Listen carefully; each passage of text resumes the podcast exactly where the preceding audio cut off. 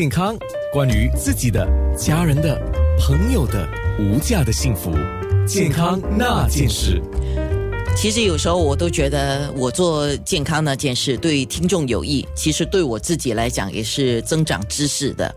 因为为了做今天叫重复性骨折，我去做了一点，呃，我们讲资料收集了，那我就发现到一个叫骨裂的，等一下我们会请医生多说一下啊。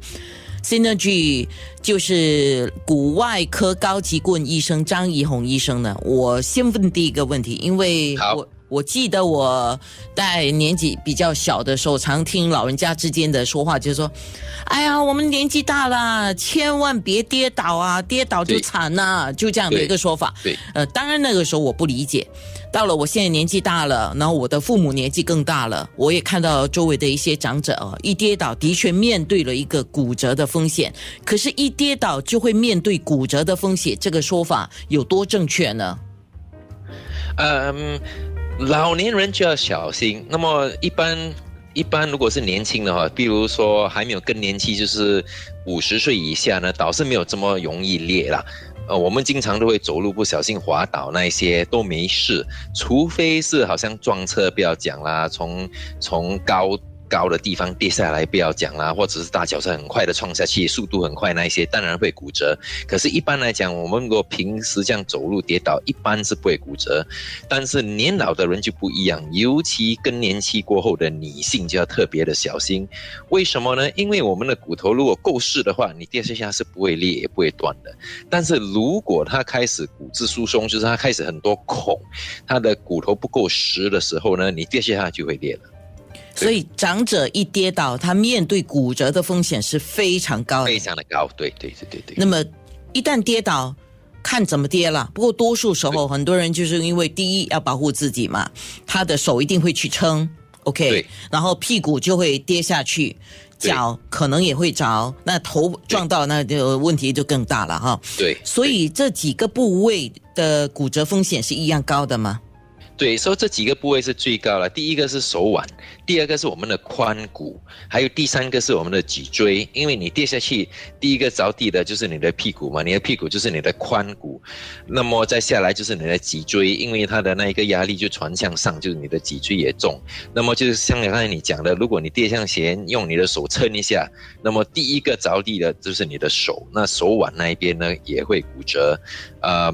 最辛苦的呢，就是这个大腿的骨骨折了，就是这个髋骨骨折，因为髋骨一断了之后，你没有办法站起来了。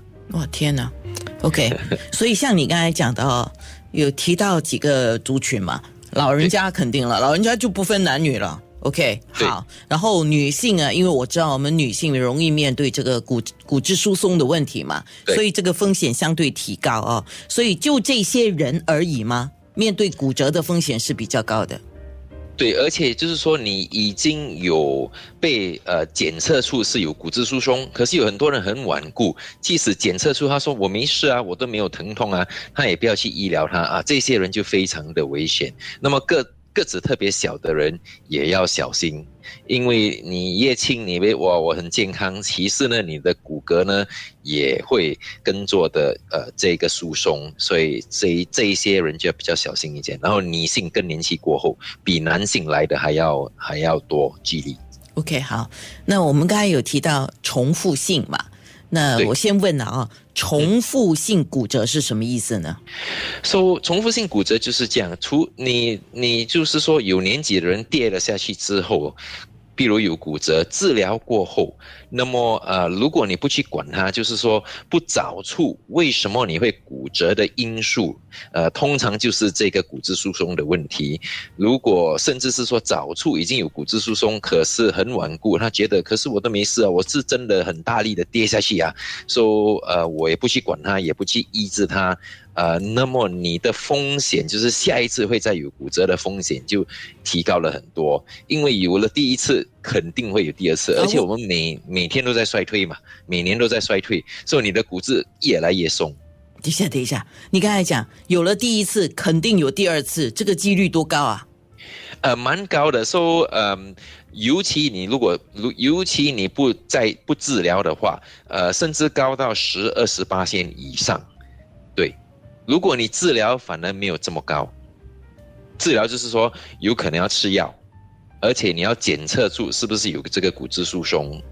哦，就是说他根可以不可以跟他讲，跟这么讲，就是说他有一个根本的问题，呃，自己没有发现或者是没有去检查出来，然后呢，就有一次跌倒了，就产生了骨折的问题。可是这个问题没有好好的解决的话，第二次再发生、第三次再发生的几率，是因为他根本的问题没有解决。